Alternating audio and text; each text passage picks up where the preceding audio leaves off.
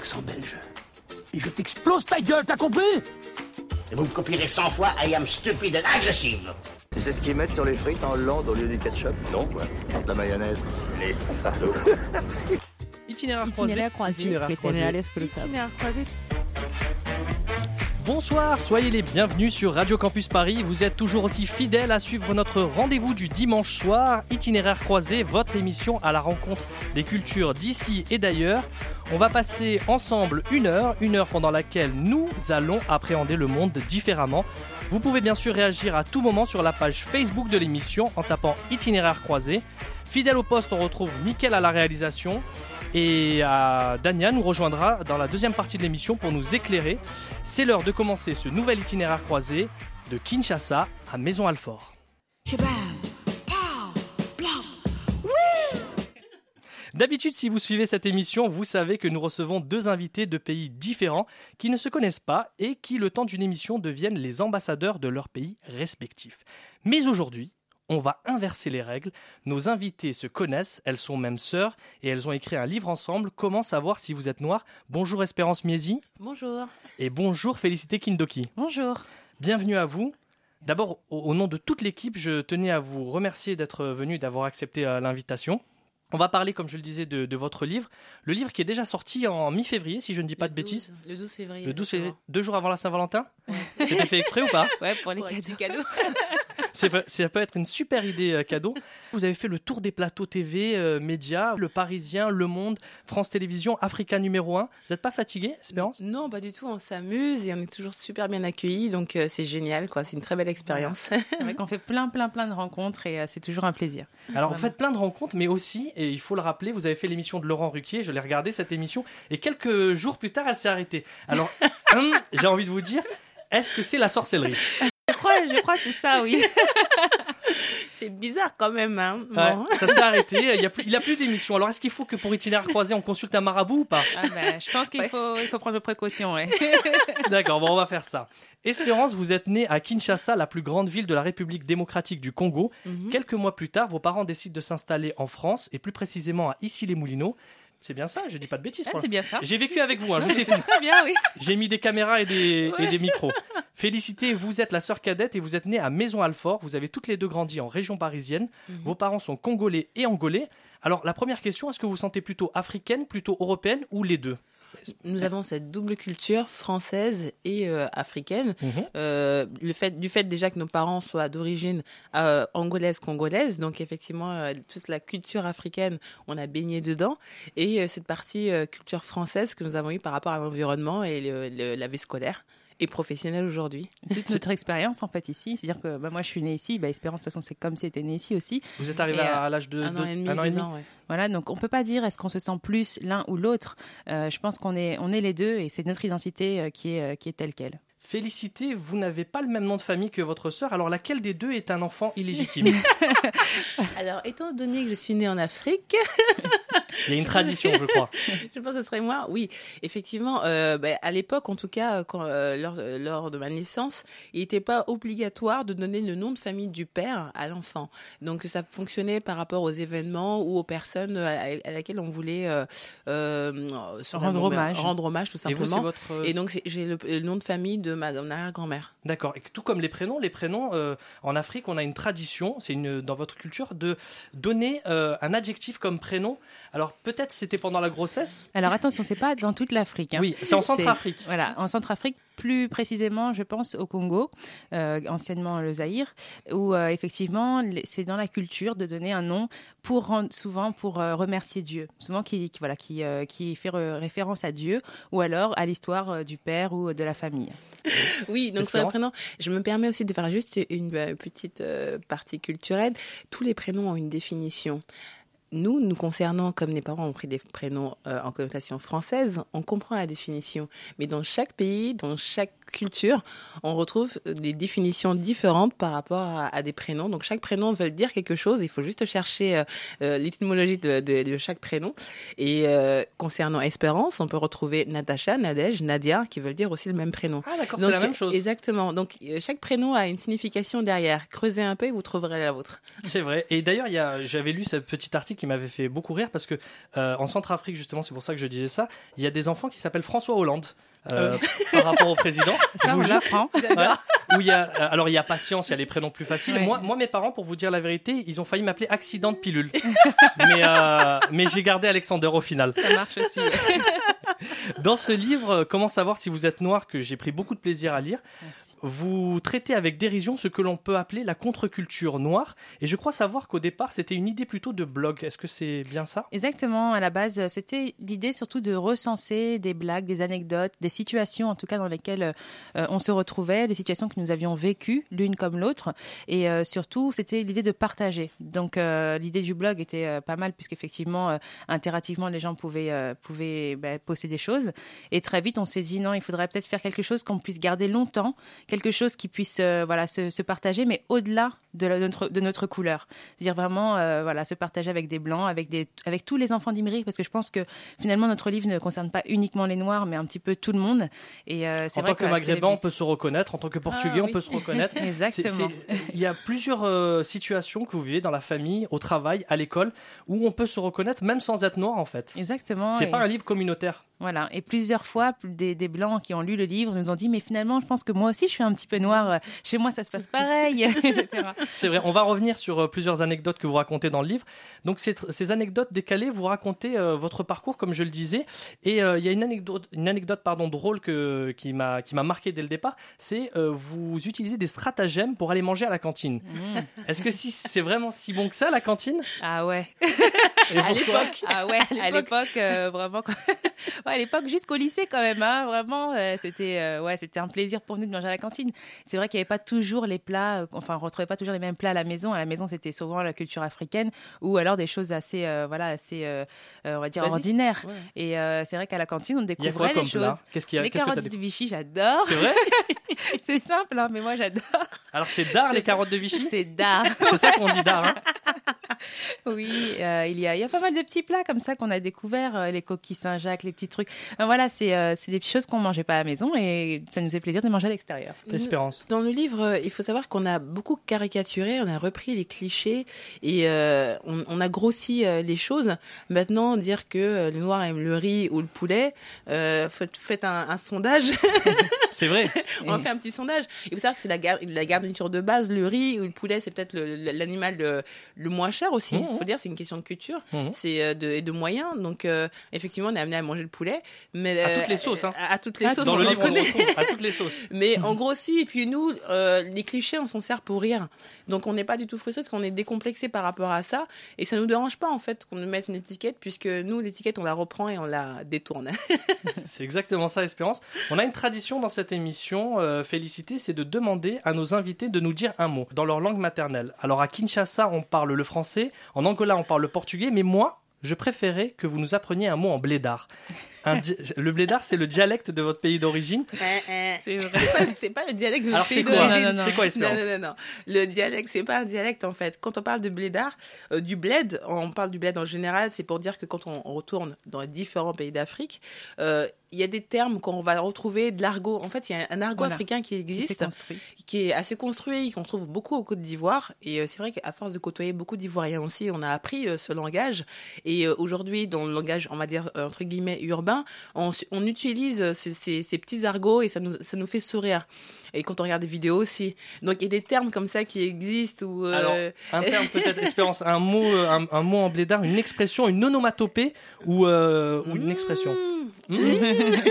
Est-ce que tu peux expliquer à nos auditeurs ce que c'est? Alors, quand, si on veut qu'on est surpris par quelque chose, on dit attention. Il y a ce petit hématopée qu'on dit. Mmh.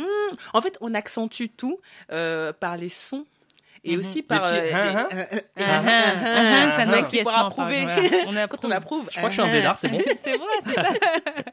Non, il y a d'autres mots, Félicité. Toi, t'en as un qui te passe par la tête comme ça un- Par exemple, quand quelque chose est vraiment, un- un- quand euh, une, euh, voilà, une phrase est dangereuse ou une situation dangereuse, on, on va rajouter la fin des. C'est-à-dire que, eh, toi vraiment, tu es gentil comme ça, ou tu es, tu es beau comme ça, des. C'est-à-dire vraiment, tu es dangereux, Voilà. quoi. Et C'est- ça, ça vient de la Côte d'Ivoire. Il, il faut savoir qu'on a pris un mix de, de, Ouais. de ce qui existe, que ce soit des l'argot euh, français, euh, sénégalais, ivoirien, euh, congolais. On a fait un mixage de ce qu'on connaissait et on l'a mis euh, dans ce livre. D'accord. Donc, donc, comment savoir si vous êtes noir noir. Parfois, donc, je disais, c'était très drôle. Il y a des passages qui sont très drôles dans votre livre, mais des fois, on rigole un petit peu moins, notamment quand euh, vous parlez de l'école avec les préjugés. Par l'exemple euh, type pour moi, c'est les plaisanteries cruelles dont vous avez été parfois victime euh, de vos camarades. Espérance, dans le livre, vous dites par exemple caca boudin, on, on vous traite de caca boudin ou des choses comme ça. Oui, au niveau des couleurs, alors, je me rappelle une petite copine là qui s'amusait à, à nous. euh, Tu veux dire son nom Tu peux dire son nom. Hein. 93.9, on va la retrouver. en maternelle qui s'amusait en fait à, à- à- à trier ses copines par couleur. Donc moi j'étais un peu, il y avait euh, café au lait, il y avait caramel, il y avait vanille, il y avait du caca parce que je faisais plus référence au caca à l'école, caca Bouddha. Euh, après il y a eu euh, euh, des moments assez durs par rapport aussi euh, aux insultes, Ouais, hein, les des insultes, insultes qui font référence à des insectes, n'est-ce Voilà, pas comme, Félicité? comme j'ai pu vivre moi-même. Un enfant qui me dit Joue pas avec moi, espèce de cafard noir. Waouh Ouais. À quel âge tu on... Ouais, je, je devais avoir 8 ans, euh, 8 ou 9 ans. J'étais en primaire, je m'en souviens très très bien. C'est dur. Et euh, ouais, c'est dur surtout quand on va voir la maîtresse et qu'on lui, on lui dit effectivement, bah, voilà, on, on lui répète ce qui s'est passé et elle nous dit, mais bon, allez, va jouer ailleurs, hein, c'est rien. Et c'est ça, Et parce que voilà. encore quand c'est des enfants, je ne dis pas que c'est compréhensible, mais quand des adultes comme des professeurs, des maîtres d'école relativisent ce racisme-là, banalise. le banalisent et ne punissent pas, par exemple, c'est ça Mhm. qui, qui est choquant. Ce que je vous propose dans l'itinéraire croisé, on n'est pas du genre à éviter les tabous, contrairement à d'autres émissions où vous êtes passé justement dans l'émission pour tous. J'ai trouvé que c'était un peu lisse en fait sur le racisme, mais bon, ça c'est mon avis personnel. On a demandé à Michael, il est allé voir les auditeurs et il leur a donné la parole pour savoir s'ils avaient entendu déjà des préjugés sur les Noirs. On écoute le passage piéton. Quels sont les préjugés que vous avez entendus sur les gens de couleur noire Bah, j'en connais sur les Noirs, je connais sur les Arabes, j'en connais. Voilà. Les Noirs, euh, ils sentent la savane? Genre ça doit être une odeur différente que les Européens. Gros arrête. Alors les préjugés que j'ai entendus qui sont pas les miens, c'est euh, que ça peut être des voleurs ou des gens mal, euh, enfin à qui on n'irait pas forcément parler. Et euh, ils ont le rythme dans la peau. Ils ont beaucoup d'enfants, qui sont très euh, renfermés, communautaires et tout ça. Mais c'est des choses que j'ai entendues. Ils sont bêtes comme leurs pieds déjà. Surtout quand ils vont conduire, quoi.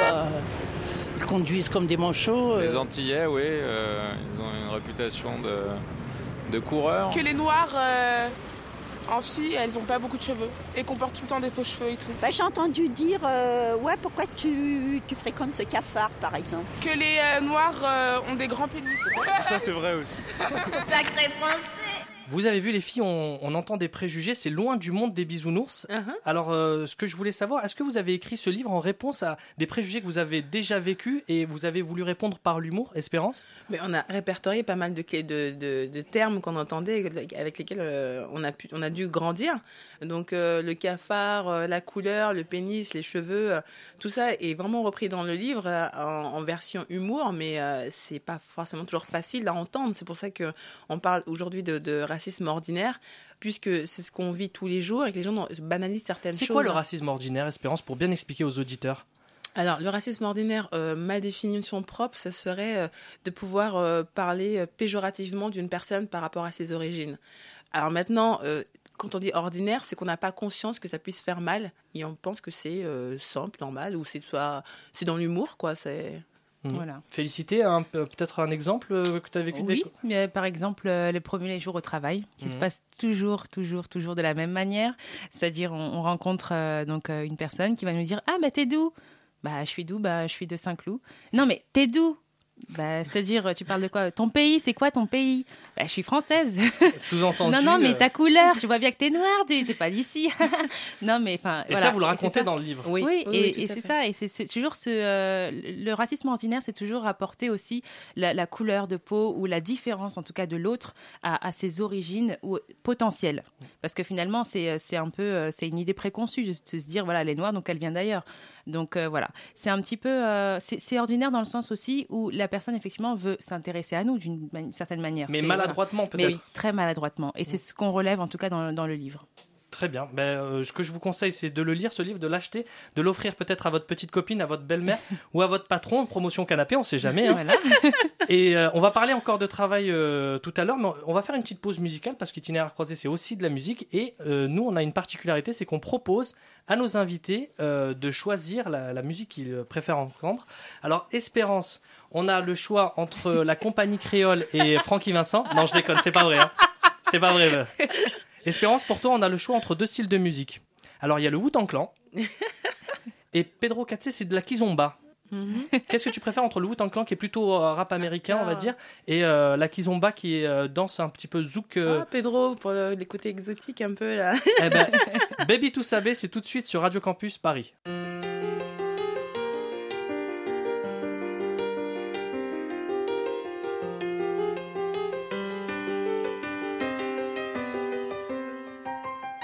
Sabes que és o meu amor, é. Hum.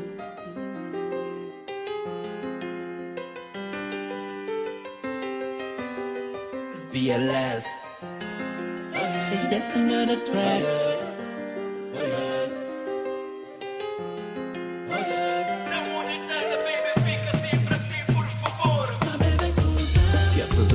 Seres a mais bonita, não te trocarei por outra mulher. Existem qualidades que você tem que as outras não compreendem, porque elas não sabem que não és diamante, mas brilhas em mim. Se depender de mim, nunca teremos. hum, não, não, Porque eu te amo, bem do jeito que você é.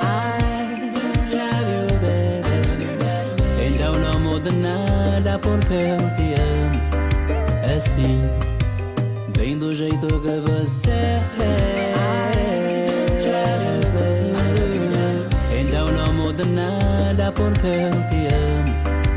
Assim.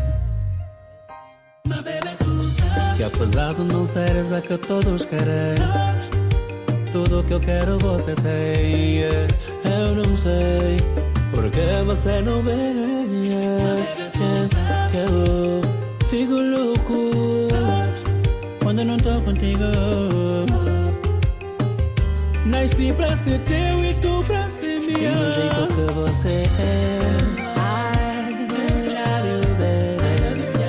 Então não muda nada porque eu te amo. É assim, bem do jeito que você é. Então não muda nada porque eu te amo. Assim. Tu sabes bem o que eu preciso. Sabes o que me faz perder o juízo. Sabes me levar para o céu, fazer pensar que ele é meu. Isso só tu sabes. Por isso no meu peito só tu cabes. O mundo sabe que és minha rainha.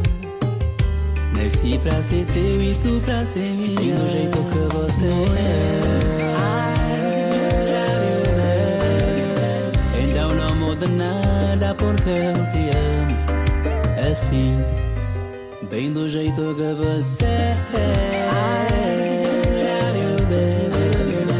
Então não muda nada porque eu te amo.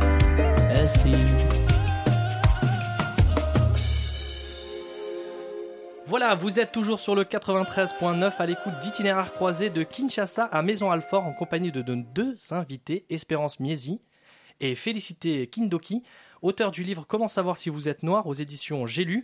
Un bouquin très drôle qui coûte seulement 6 euros, donc c'est vraiment une idée euh, cadeau super, comme je vous le disais tout à l'heure, petit copain, euh, maman, patron, euh, comme je- moi j'ai dit promotion canapé. hein, je- Ça marche direct. ça marche bien. Parlons justement du monde du travail, Espérance et Félicité, avant la pause musicale. Vous aviez dit que c'était dur le monde du travail parfois. Est-ce que c'est plus facile de s'appeler Vanessa que Kadiatou par exemple?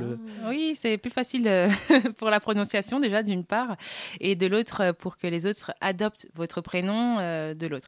Donc Pourquoi, euh, pourquoi Kadiatou c'est difficile à prononcer bah, Kadiatou, vous voyez bien que non, il y a trois syllabes, c'est pas c'est pas compliqué, Euh, mais pour certains, oui, ça devient. Donc ça devient Koudoutou, Koudoutou. Kadoutou. Ah c'est vrai que c'est... voilà, ils n'arrivent pas à mémoriser. C'est bête, Oui, hein, il y mais a un blocage. il y a un problème de voilà. Donc de différence et, euh, et souvent bah, c'est quand même dommage que c'est on respecte pas forcément la personne en face de soi quand on fait pas l'effort au moins de retenir son prénom.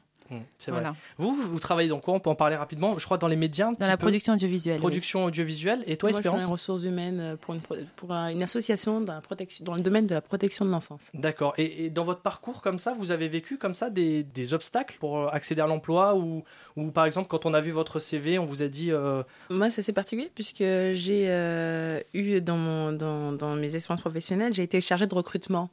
Ah, donc toi, tu étais de l'autre côté J'étais de l'autre côté, justement. Parce qu'à force de se faire rembarrer, à un moment, on se dit qu'est-ce qui se passe derrière Qui est, qui, là-bas? Et je veux être la personne qui choisit des CV. Et il s'avère qu'au téléphone, euh, mes clients, des fois, me demandaient euh, des personnes euh, bien spécifiques. Blanches? Blanches, avec des, un prénom à Mais connotation comment on sait quand quelqu'un est blanc ou pas? Mais justement, parce qu'au téléphone, il s'adressait à une noire, il savait pas. Donc, euh, il me demandait surtout pas de noir. Ah, ça va être un peu difficile, madame. Pourquoi? Parce que je suis noire aussi. Waouh Ah, c'est dur quand Ah même. oui, oui, oui, c'est surprenant et surtout que quand on, on- on le relève à, à notre employeur qui nous dit on n'a pas de choix, c'est notre client, il a un très gros budget, donc on doit, on doit suivre un peu ce qu'il veut. Là, on, on- on se sent un peu euh, seul. Ouais. On se dit ah ouais, quand même, on est seul à combattre ou on est, on est tout seul dans ce, à, à se rendre compte qu'il y a du racisme ou autre, mais on est quand même lié à, à l'argent et ça, c'est vraiment dommage. Tu veux dire des noms d'entreprises là? Tu veux balancer peut-être? On pouvait le faire. Discrimination positive, quota, minorité visible, CV anonyme, autant de mots tabous en France, et- mais pas à l'étranger. Au pays d'Obama, auquel vous faites souvent référence dans le livre, on n'hésite pas à en mettre en place des politiques de quotas. Alors comment ça se passe dans les pays anglo-saxons? Faut-il laisser faire, forcer ou sanctionner les entreprises trop blanches? Réponse avec Dania. Yes, we can. Yes Weekend, Dania, bonjour. Salut, Ça va? Ça va et toi? Ouais, ça va. T'as des petits yeux, je trouve. Tu trouves? C'est tous les excès du week-end, dimanche soir. Ouais. Ça remet doucement, bref. Du, du samedi soir, non? Parce qu'on est dimanche. Non, c'est ça. Ça, dit, Ah, dimanche soir, on se remet les excès du week-end.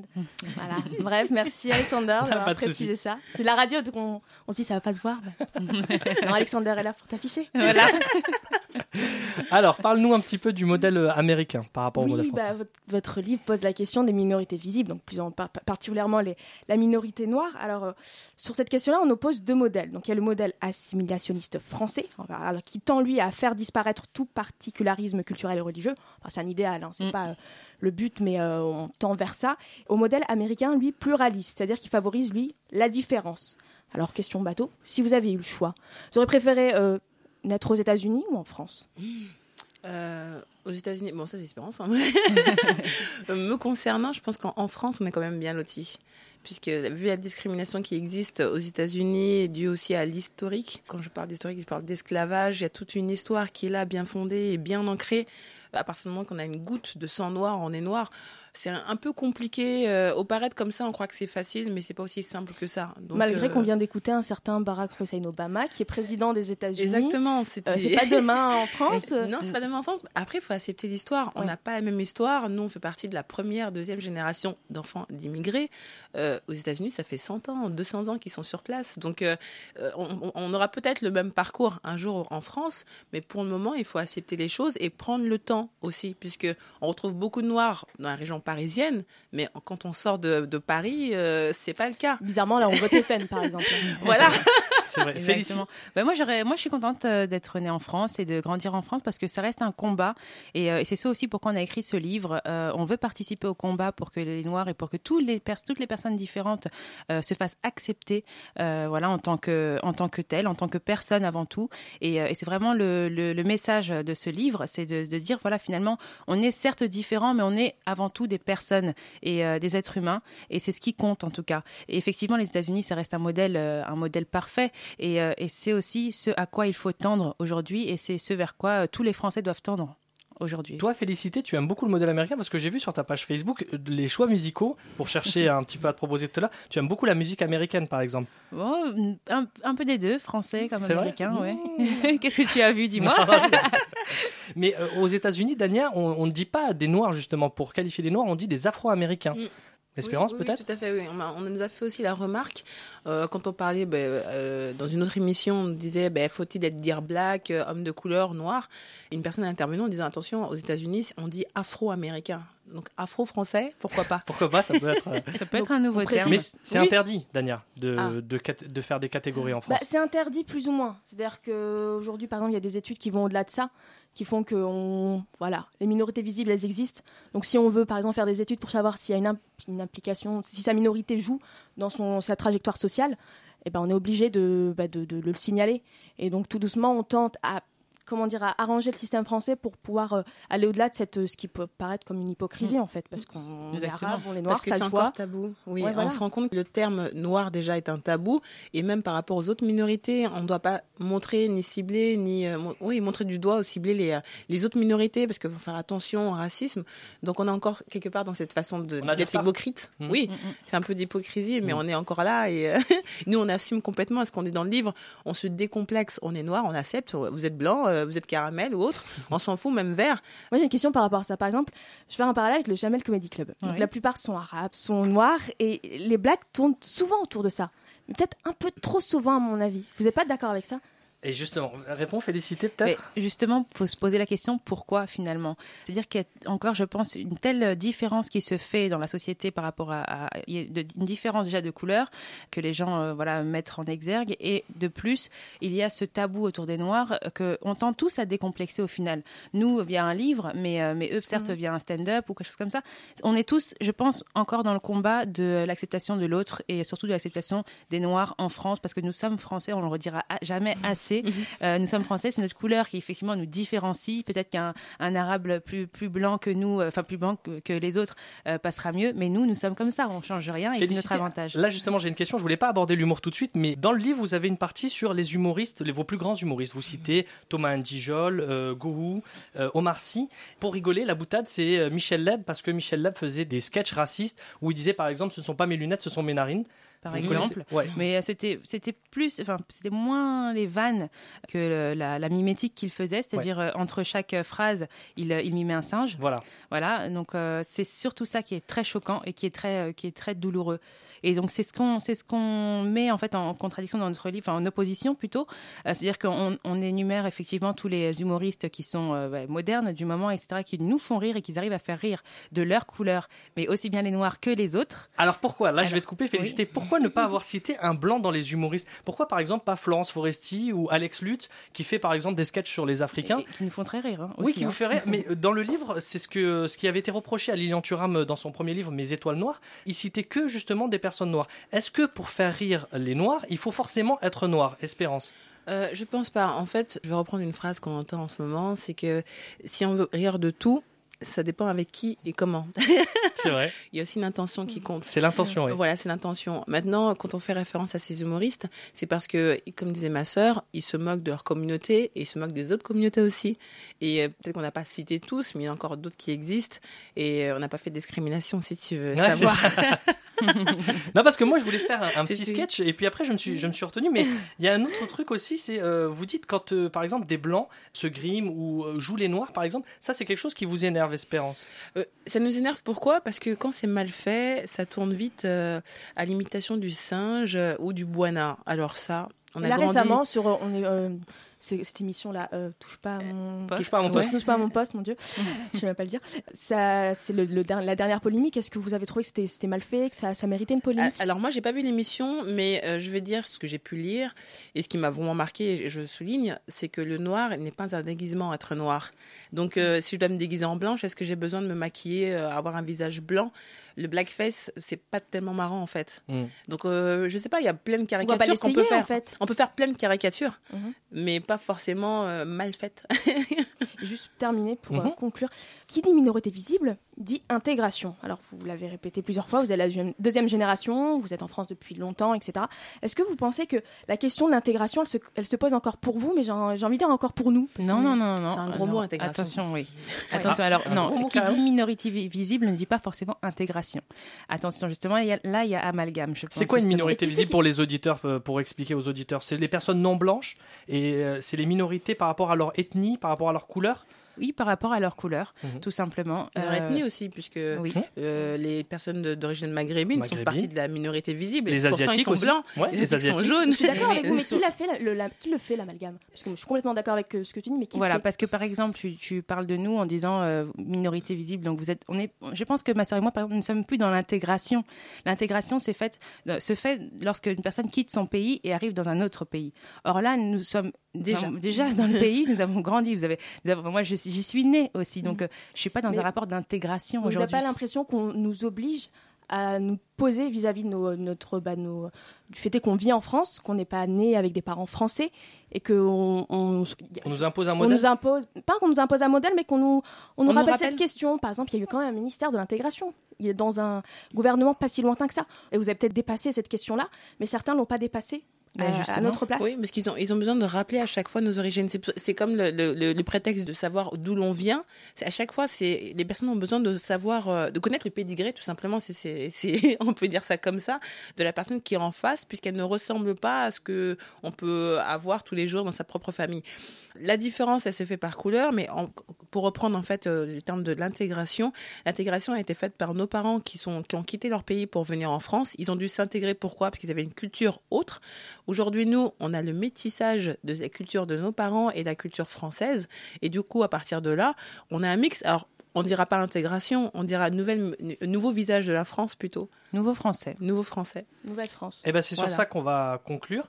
Je vous propose de faire une deuxième pause musicale. Celle-ci, vous la choisissez pas, c'est la programmation musicale de Radio Campus Paris. On va écouter Grand Méchant Loup de Cléa Vincent sur Radio Campus Paris.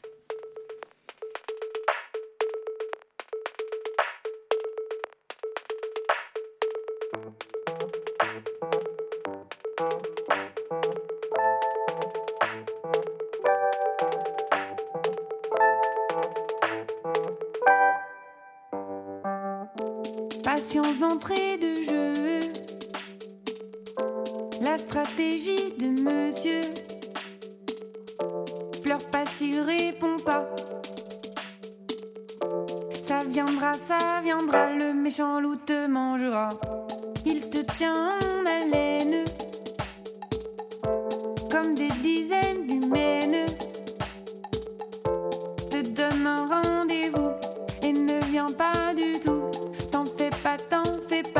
méchant loup te mangera.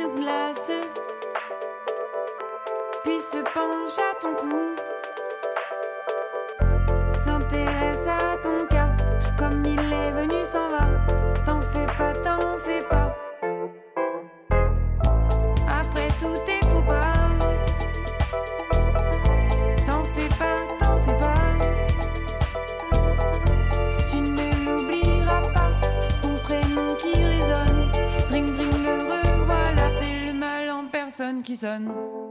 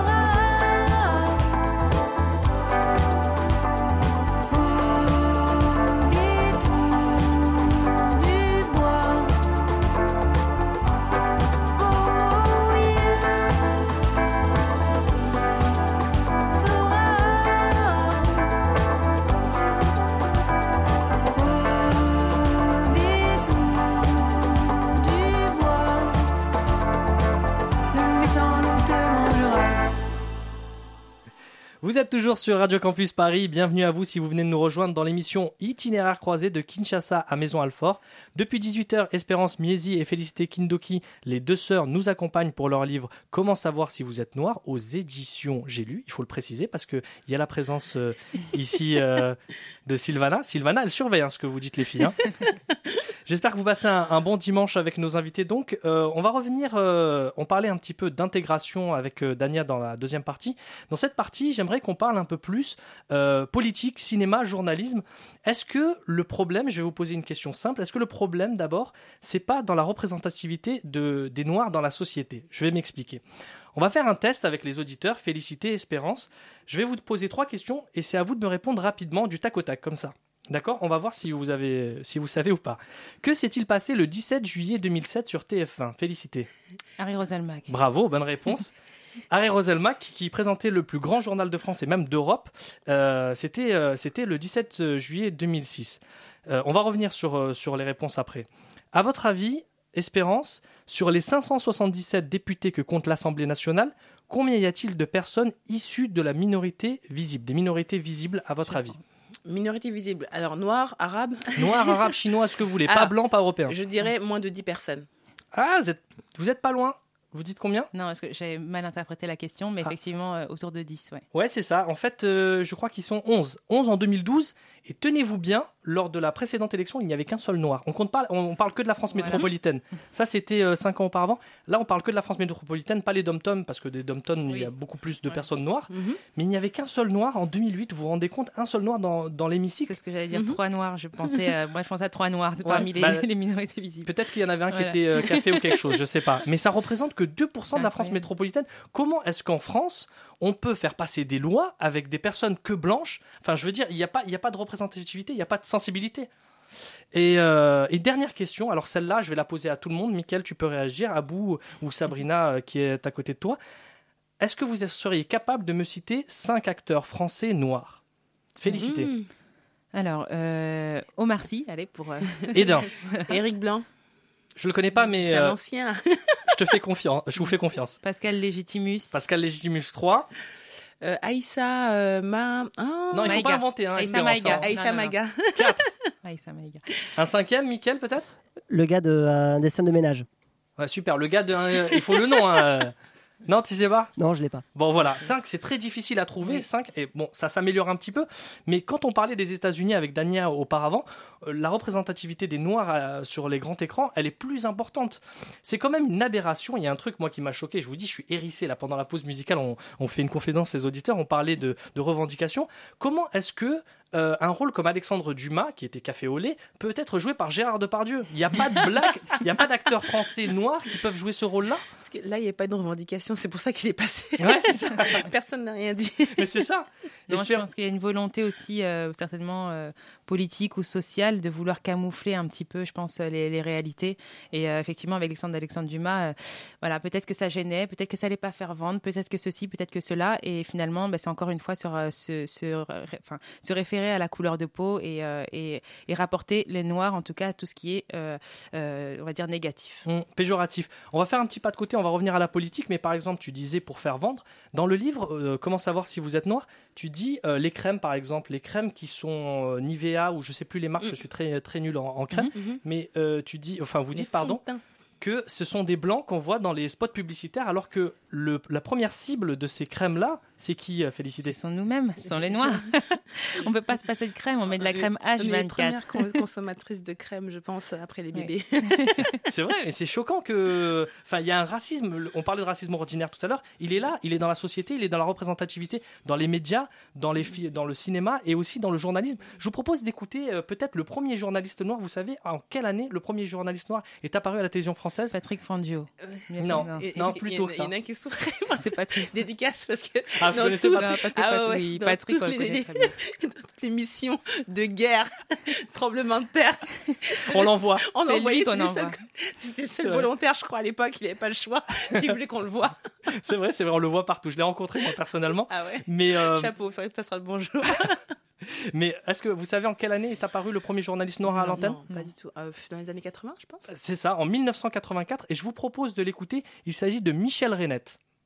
Pendant quelques mois, j'ai présenté ce journal euh, même si euh, au départ, le rédacteur en chef avait jugé utile par rapport à mon altérité de venir en plateau me présenter en disant qu'il était à Sciences Po avec moi et que donc du coup euh, il y avait une validité sur ma formation et malgré la, couleur de mon épiderme, j'avais la compétence pour présenter le journal. Voilà, vous voyez, et ça c'était en 1984, France 3 Le Mans, je crois. Il explique qu'il était sur le plateau et, et le rédacteur en chef, qui lui est blanc, il l'a pas dit, mais lui était blanc, était là pour valider sa présence à l'antenne. C'est révoltant. C'est c'est choquant. Aujourd'hui, on a des Harry Roselmack, on a des Audrey, euh, Audrey Pulvar. Euh, c'est un petit peu avancé, mais on note quand même qu'il y a eu un, un retard dans les mentalités françaises pour représenter les Noirs à, à l'écran. Et je vais vous faire une confidence, moi, à côté de Radio Campus Paris, où je ne touche pas un centime, je, je dis à nos auditeurs, je fais du bénévolat. Euh, je travaille, et pour gagner ma vie, je travaille dans une grande rédaction avec euh, Sarah qui est dans, présente dans les studios. On travaille à M6. À peu près, je dirais qu'il y a 80 collaborateurs dans la rédaction. Sur les 80, vous savez combien il y en a qui sont noirs? 5. Pas loin. Espérance Euh, allez, 6. un petit peu moins. En fait, elles sont, ils sont quatre exactement. Deux qui ont un poste très important. euh, Karine Guck qui passe à l'antenne, Anissé qui est dans le Expliquez-nous, qui, qui passe donc à l'antenne, et deux autres qui travaillent dans la rédaction. Et en fait, Harry Roselmack, ce qui m'embête un petit peu avec cet exemple-là, c'est que c'est un peu le noir qui cache la forêt, l'arbre pardon qui cache la forêt. C'est-à-dire qu'on le voit à l'antenne, mais Lapsus révélateur. Ouais, c'est ça. Espérance, tu m'as démasqué. Mais avec euh, Harry Roselmack, en fait, on a l'impression que ça avance, mais derrière, si dans la rédaction tout le monde est blanc et que personne n'est sensibilisé à des sujets qui peuvent intéresser les Noirs, ça sert pas à rien en fait. Non, je pense pas qu'il soit là pour parler des Noirs et pour, euh, pour revendiquer euh, les droits ou les, choses- enfin, les informations euh, visant les Noirs. On n'est pas. il- il faut en tant que voilà. journaliste. C'est un Ouais, là- journaliste. Là, c'est deux choses différentes, c'est deux débats différents. C'est-à-dire que parce qu'on est noir, doit-on parler du des sujets noirs? Non, c'est vrai. Lui, il, il est journaliste, donc là, on parle de ses compétences et, et, et c'est pas la couleur de peau. C'est, il a les mêmes compétences que son voisin qui, qui est blanc et les sujets seront les mêmes. Je suis d'accord, Espérance, mais s'il y a que 4 Noirs dans une rédaction de 80 personnes, c'est qu'il y a un problème à un moment dans le recrutement. Et tu parles de compétences. Justement, on en est là. Est-ce que ça veut dire, moi j'ai posé la question au secrétaire de, de la rédaction, pourquoi il y, a, il y a si peu de... J'ai failli me faire virer. Pourquoi il y a si peu de Noirs dans la rédaction? Et tu sais ce qu'il m'a répondu, Espérance? Je te tutoie, hein, ça y est. Je... Vas-y, vas-y, vas-y, on est Il m'a dit, en fait, il n'y a pas beaucoup de Noirs qui se présentent euh, au poste de journaliste. Alors, est-ce qu'il disait la vérité ou est-ce qu'il mentait? Ça, je ne le sais pas. C'est fort probable. Pourquoi? Parce que on a, on- on- on- en tant que noir, on a euh, ce sac à dos qui est derrière nous, avec les peurs de nos parents qui nous l'ont transmises. Et c'est vrai que le fait de se diriger vers des postes haut placés, on appréhende, on appréhende toujours. C'est exactement quand on a commencé à écrire ce livre, on s'est dit qui va acheter ça? Est-ce que ça va être, ça va rester communautaire? Est-ce que c'est les blancs vont acheter? C'est toujours la point d'interrogation. On se dit est-ce que on va pouvoir euh, sensibiliser certaines personnes, oui ou non? C'est une question qu'on a tout le temps à, à- à se poser puisqu'il n'y a pas de référence. Donc effectivement, tant qu'il n'y aura pas autant de références et d'icônes médiatiques euh, en, en termes d'information ou cinéma ou autre, il n'y aura pas beaucoup de candidats derrière qui vont se lancer. Il faut, faut qu'il y ait des têtes brûlées pour pouvoir euh, tra- traverser euh, justement... euh, trans- Tu dis tête brûlée. Attends, là, je vais te reprendre parce que tu m'as repris tout à l'heure. Quand tu dis tête brûlée, dans le livre, tu dis par exemple, enfin, pardon, vous dites que quand vous allez à la boulangerie, vous ne supportez pas les têtes de nègres, Oh par là exemple. là. Oui. Ça, c'est dans le langage commun. Et D'ailleurs, c'est- ça m'avait choqué dans l'émission, euh, dans l'émission pour tous, quand Christine Bravo, je crois, qui disait oui, mais euh, euh, les elle têtes de nègres, c'est quelque chose qui fait partie de la société, Elle c'est notre pas- histoire, Elle n'a nanana. pas bien lu la page. Ouais, je crois que non, elle avait pas- elle pas là dans C'était le pas, c'était pas méchant de sa part. Non, mais, bien sûr. voilà. On a essayé de, le- le re- de recadrer en tout cas l'idée. Effectivement, non, c'est dérangeant de, de voir une pâtisserie s'appeler tête de nègre. Tout ça parce que c'est une boule au chocolat avec des Ou le pépites congolais. dessus. Voilà, Oui, ou le le congolais, congolais. oui. ou- Tout ce qui, de toute façon, tout ce qui touche euh, au- à la noix de coco, au chocolat, aux pépites, euh, tout ce qui touche, on va dire, au cacao et à l'exotique euh, du, de coco, se rapporte au noir. Et, euh, et c'est vrai Et que vous allez même à la crêperie. aux îles. Voilà, à la crêperie, toutes les crêpes qui vont, il y aura du Nutella, et de coco, ça va être la sénégalaise ou la l'africaine. C'est vrai, ce que, c'est vrai ce que vous dites, Félicité. Voilà, on s'en et- rend pas compte parce mais que c'est ça le racisme ordinaire. C'est que on voit des choses qui devraient nous choquer et pourtant Mhm. ça nous choque pas. C'est rentré dans le Dans les mœurs. dans les mœurs tout simplement. Et on parlait de politique, on parlait de cinéma, de journalisme, mais même dans le langage commun, le langage qu'on utilise tous les jours, il y a des mots, moi, en préparant cette émission, qui m'ont qui m'ont choqué. Pourquoi est-ce que la couleur noire c'est toujours associé à quelque chose de péjoratif? Je vais citer un exemple. Quand on dit je suis noir, quand on dit je suis noir, ça veut dire j'ai la poisse, j'ai pas de chance. Et par contre, quand on dit par exemple dans cette affaire je suis blanc, ça veut dire que je suis honnête, je n'ai rien à me reprocher. Pourquoi dans le lexique français, est-ce que la couleur noire c'est toujours, toujours, toujours relié à quelque chose de négatif? Ah mais là il faut se reporter à l'histoire, à l'histoire euh, esclavagiste tout d'abord parce qu'effectivement les noirs, euh, c'est à ce- moment-là qu'ils ont fait, euh, qu'ils ont mis les mots dans les définitions dans Mhm. le dictionnaire et associé le noir à tout ce qui était péjoratif effectivement, à tout ce qui était sombre, tout ce qui était ténèbres, etc. Et c'est vrai que c'est quelque chose qui est ancré malheureusement dans toutes les, dans toutes les, dans toutes les mœurs et en même temps dans tout, dans, je pense dans toutes les Civilisations. les civilisations et inconsciemment les gens l'ont adopté. Et euh, finalement, c'est ce combat aussi euh, que l'on porte et que l'on portera encore longtemps dans notre livre Comment savoir si vous êtes noir, parce que c'est euh, voilà, c'est se dire, mais finalement, c'est un mensonge qui a été inventé et, et les gens n'ont pas ce réflexe de penser par eux-mêmes. C'est vrai. Et d'ailleurs, pour terminer sur le, champ lexical, avant de faire une pause musicale, il y a euh, un passage dans votre livre où vous reprenez un poème de Léopold Sédar Senghor et que j'aimerais citer euh, là dans l'émission parce que je pense qu'il a toute sa place.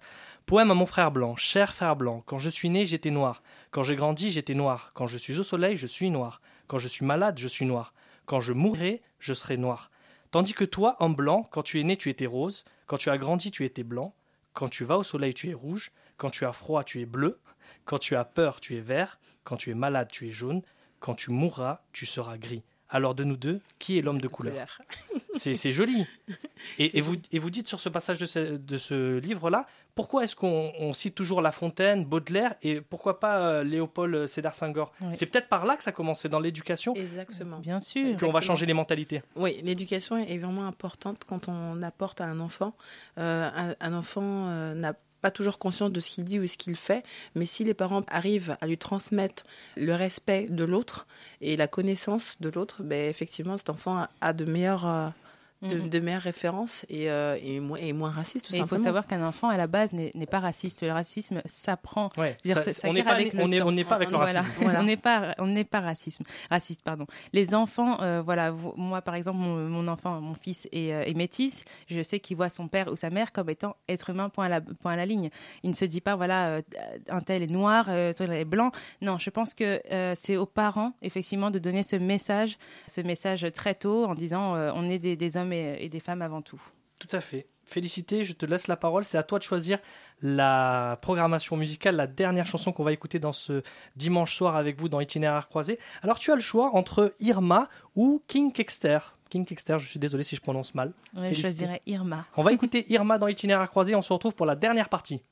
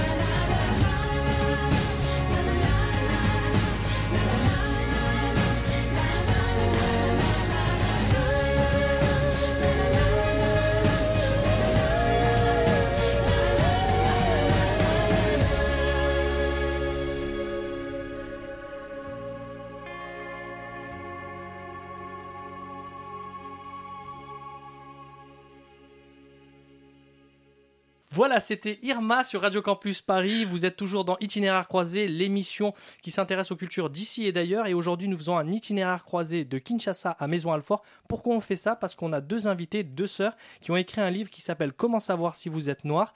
Et elles sont avec nous en plateau. C'est Espérance. Ça va, Espérance, toujours Oui, toujours. Ouais, ça se passe bien.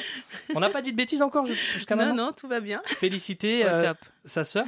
Euh, on parlait un petit peu de d'humour aussi parce que ce que vous dites dans le livre, enfin ce que vous écrivez pardon dans le livre, euh, c'est beaucoup d'humour, l'humour euh, que vous, vous essayez de partager avec vos lecteurs. Et donc il y a un y a des petits passages comme ça, il y a des petits gimmicks qui me font rire. Je vous propose d'écouter un passage de votre livre. Quelle mer fermée de l'Asie occidentale est bordée par la Jordanie et par Israël C'est la mer Noire. Non, quelle mer faisant partie de l'océan Arctique borde la Sibérie C'est la mer Noire. La mer. Quelle mer située entre l'Arabie et l'Afrique et reliée à la Méditerranée par le canal de Suez C'est la mer Noire. Non, elle est rouge. Au bord de quelle mer est située la station balnéaire de Yalta? C'est la mer Noire. Oui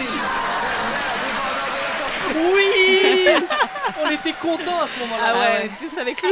Mais je vous jure, mais je vous jure, quand on regarde euh, l'é- l'émission, c'était Question pour un champion avec Julien Ah Lepers non. et on explique aux auditeurs qui connaissent pas. Le, le candidat là, c'était un candidat noir, je crois de Côte d'Ivoire, il me semble, parce oui. que c'était la francophonie qui était en valeur.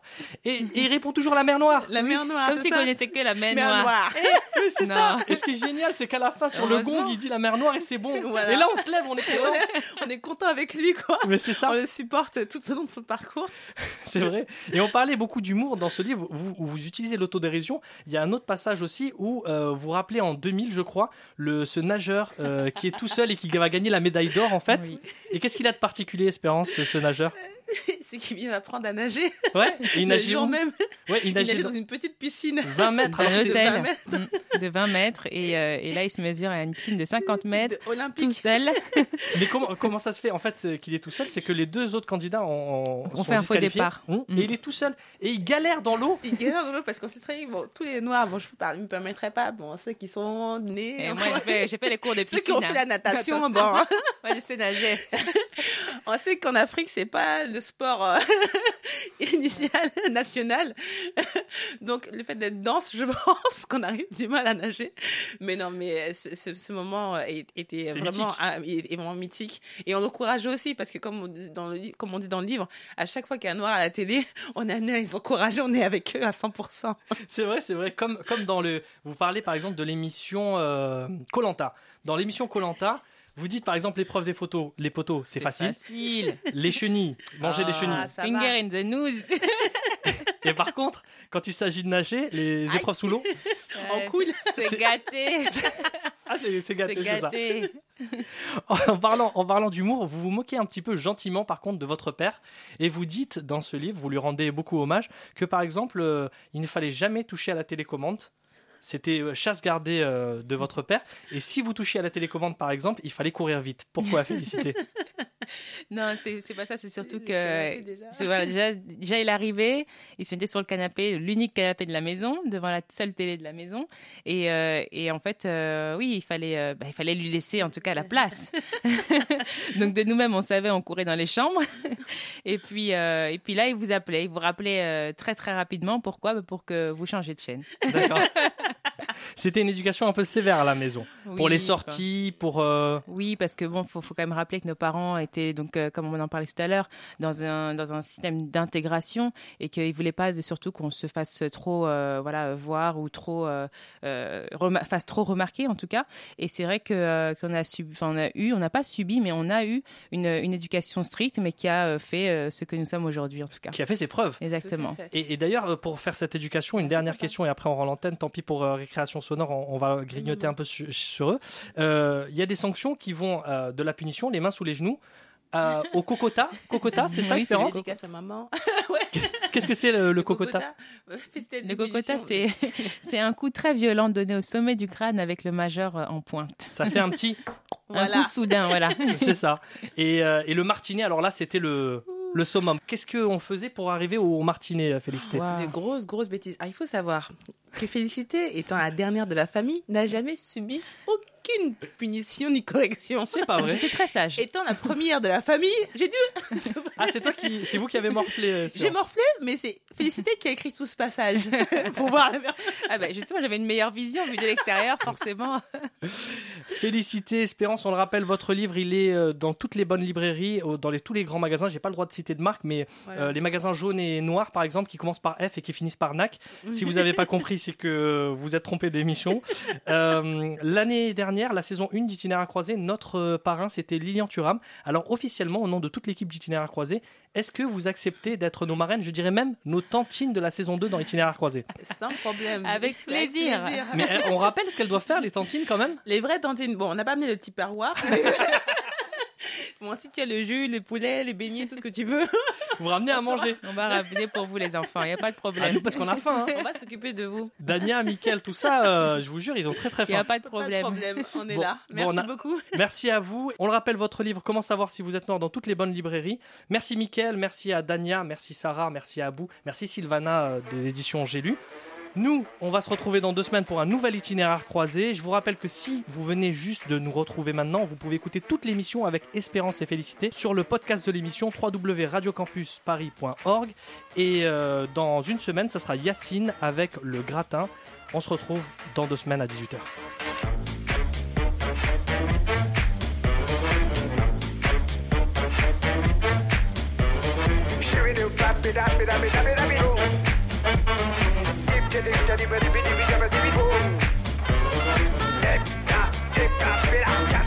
body, body, body, body, body, do.